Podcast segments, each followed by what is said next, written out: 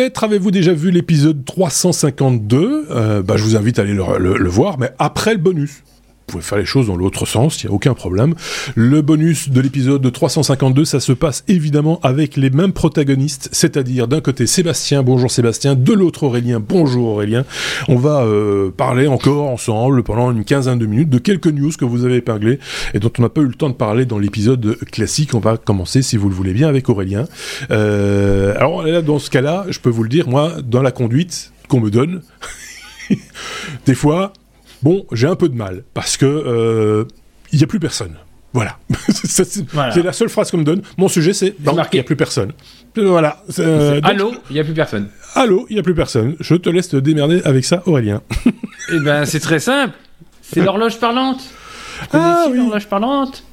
L'horloge parlante en France au 36,99, c'est le premier système automatisé au monde qui donnait l'heure qui sera, qui donnera, enfin qui sera fermé par Orange le 1er juillet prochain. C'est une invention de l'astronome euh, Ernest S. Clangon, qui a été directeur de l'Observatoire de Paris en 1933, et donc qui a mis au point euh, ce premier système qui donne l'heure légale française.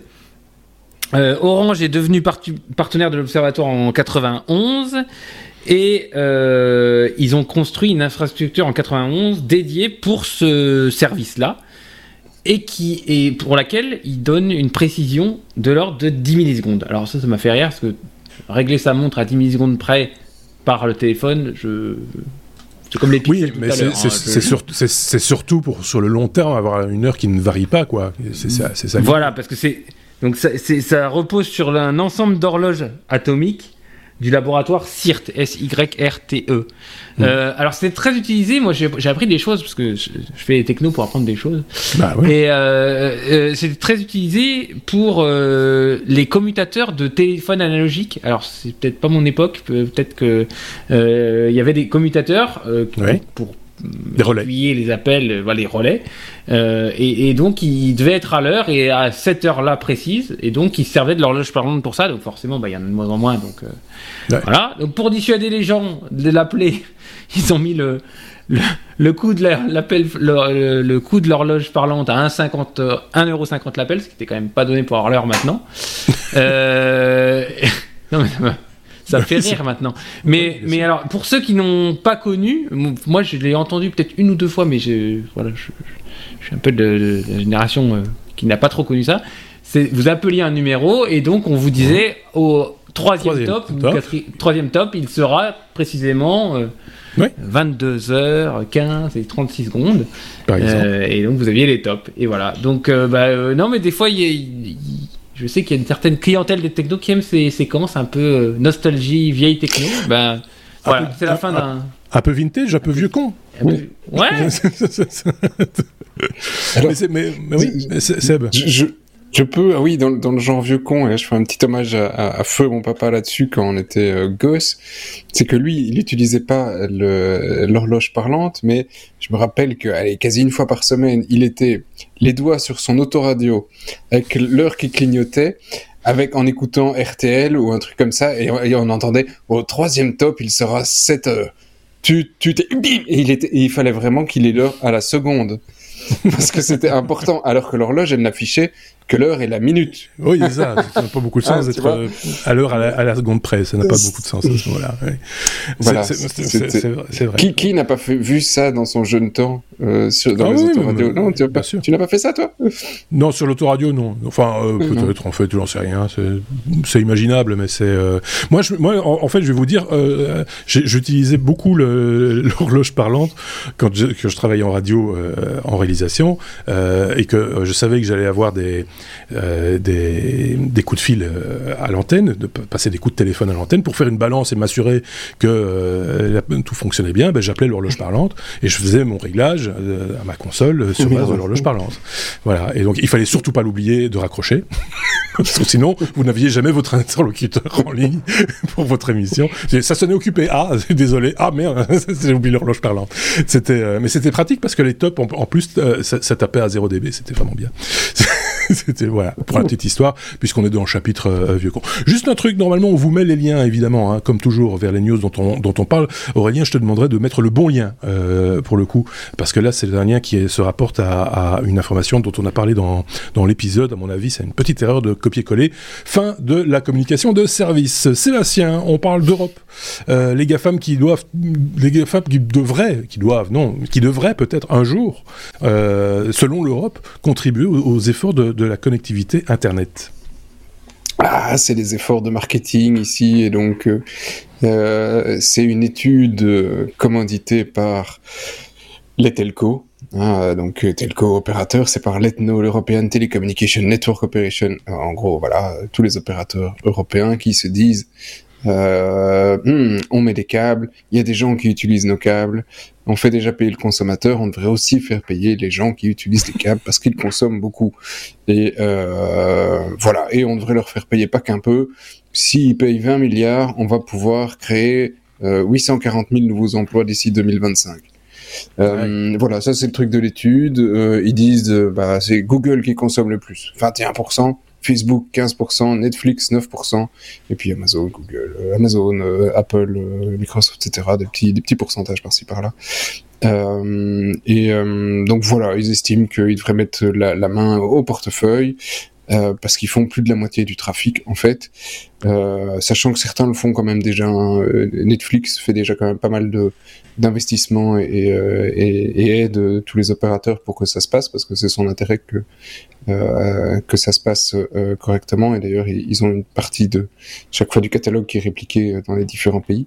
Euh, et donc pour le moment, voilà, c'est la commissaire à la concurrence, Margaret Verstager, euh, Verstager, Verstager. Pardon, oui. Euh, qui euh, qui s'occupe, enfin qui se dit favorable. Maintenant, il n'y a pas quelque chose dans le pipe. Et je ne suis pas sûr que ça viendra réellement. C'est un sujet qui revient, va et revient. Oui, ça, ça, revient régulièrement. On avait déjà parlé justement, les opérateurs eux-mêmes euh, s'étaient plaints justement de l'excès de bande passante depuis qu'énormément de vidéos circulent sur Internet. Et la vidéo représente quand même un très très gros pourcentage de, de, de, de la bande passante utilisée euh, sur le web au niveau mondial. Hein, euh. et donc euh, ils auraient bien voulu effectivement pas nous. que, des, des, des, des, YouTube que YouTube paye mm. sa, sa, part dans, dans, dans, dans l'histoire. Voilà. Et, mais après, c'est forcément c'est C'est toujours la même chose, c'est le consommateur qui va, qui va douiller, quoi. Euh, quoi qu'il arrive. Euh, je voyais, c'est ton doigt qui se lève, euh, Aurélien Ou j'ai rêvé? Non. non. non. fais attention, ne va jamais à une vente publique. Euh, parce que tu acheter des trucs que tu voulais. Ouais, c'est très dangereux de faire ce genre de ce que tu viens de faire, parce que là, tu viens d'acheter, un Picasso, euh, sans s'en rendre compte. Et il faut payer, il faut passer à la caisse maintenant. tiens, Aurélien, on va parler de. je suis fort titre, mais j'ai pas le tout le titre. C'est juste pas possible. Après les lunettes, les drones. Ah oui, je, je sais d'où. C'est un drone qui fait des eh selfies oui. ce Oui, oui, oui, oui, oui, ouais. raconte. oui, c'est Snapchat. Euh, oui. Donc le, le, le, le, le, réseau social de, ouais. de, de, de, photos. Oui. Euh, bon, essentiellement de photos. Pas que photos. Mmh. Hein. Bon, ok. Sculpture, peinture. donc, qui, qui, se met, qui se met à sortir du hardware et donc qui se met à sortir un drone, un petit drone, oh, euh, entièrement autonome qui s'appelle Pixie.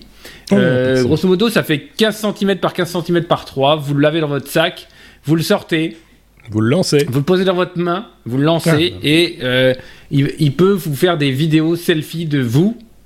Alors, soit en restant stationnaire, soit en tournant autour de vous, soit en, euh, autour de vous, ou de vous suivre, ou de vous suivre. Voilà, je reprends mes notes, ou de vous suivre. Voilà, il est donc euh, c'est intéressant de, de, voir comment on peut euh, créer un business model autour d'une application euh, purement soft et puis d'ajouter de, des.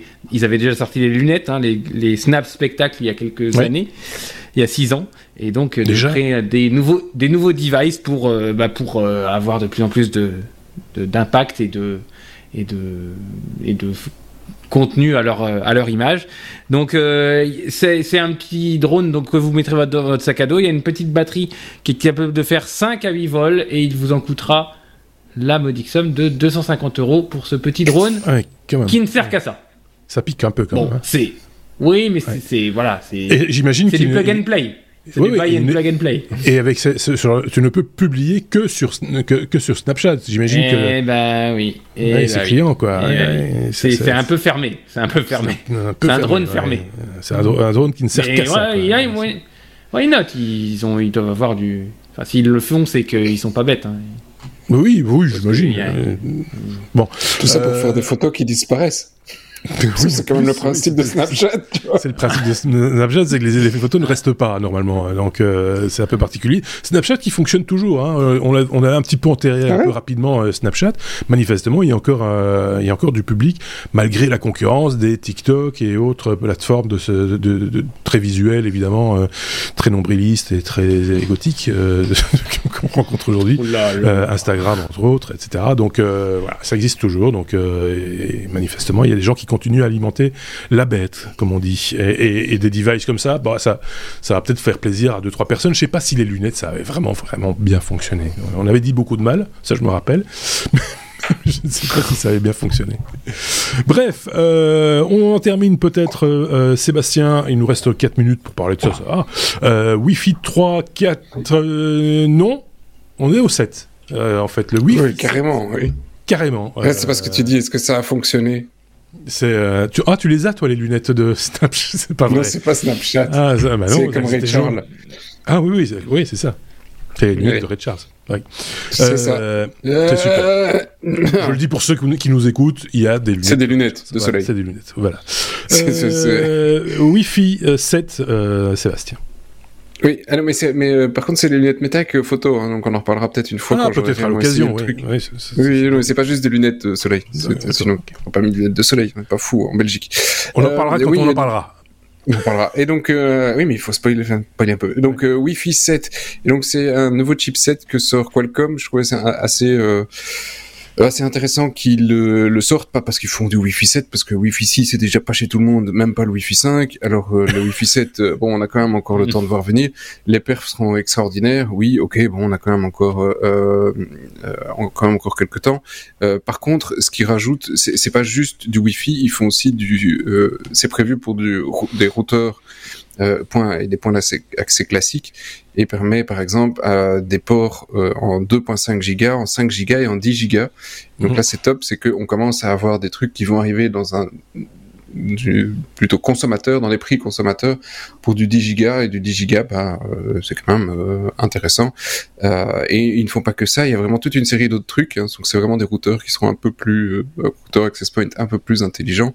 on permet aussi par exemple du Bluetooth, du Zigbee, Zigbee, si, si, ça existe encore. Euh, et, euh, et plein d'autres trucs. Donc, euh, si ça vous intéresse ce genre de bricole, allez voir les specs. Franchement, ça a l'air assez sympa. Maintenant, il n'y a plus qu'à avoir des devices qui vont l'utiliser. Euh, voilà, le, la, la, bestiole est quand même capable de sortir du 16,5 gigas. Oui.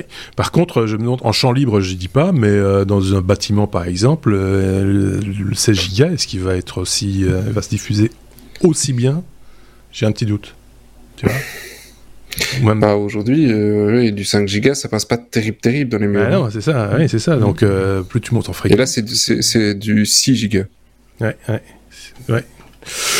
À, voir. si un spécialiste pour, pour 4 Go de plus pour 4 gigas de plus, on transfère ah, de l'électricité. voir à Allez voir l'épisode ou écouter l'épisode. Euh, euh, on, on, parle de ça effectivement, de trans porter de l'électricité, euh, pas par le Wi-Fi, mais presque. Euh, c'est ça l'idée. C'est pas le Wi-Fi, c'est ça pour le coup. C'est voilà. Ok, bon, bah écoutez, allez jeter un œil euh, sur les liens. dès qu'Aurélien aura mis le lien en place, le bon, eh ben moi je serai content et je pourrai le partager avec vous. Donc n'hésitez pas à commenter également cet épisode, comme on a l'habitude de dire, et à le partager autour de vous. C'est important hein, pour faire vivre un podcast. nous on ne demande pas d'argent, donc si si déjà vous pouvez le partager, ça vous coûte rien a priori.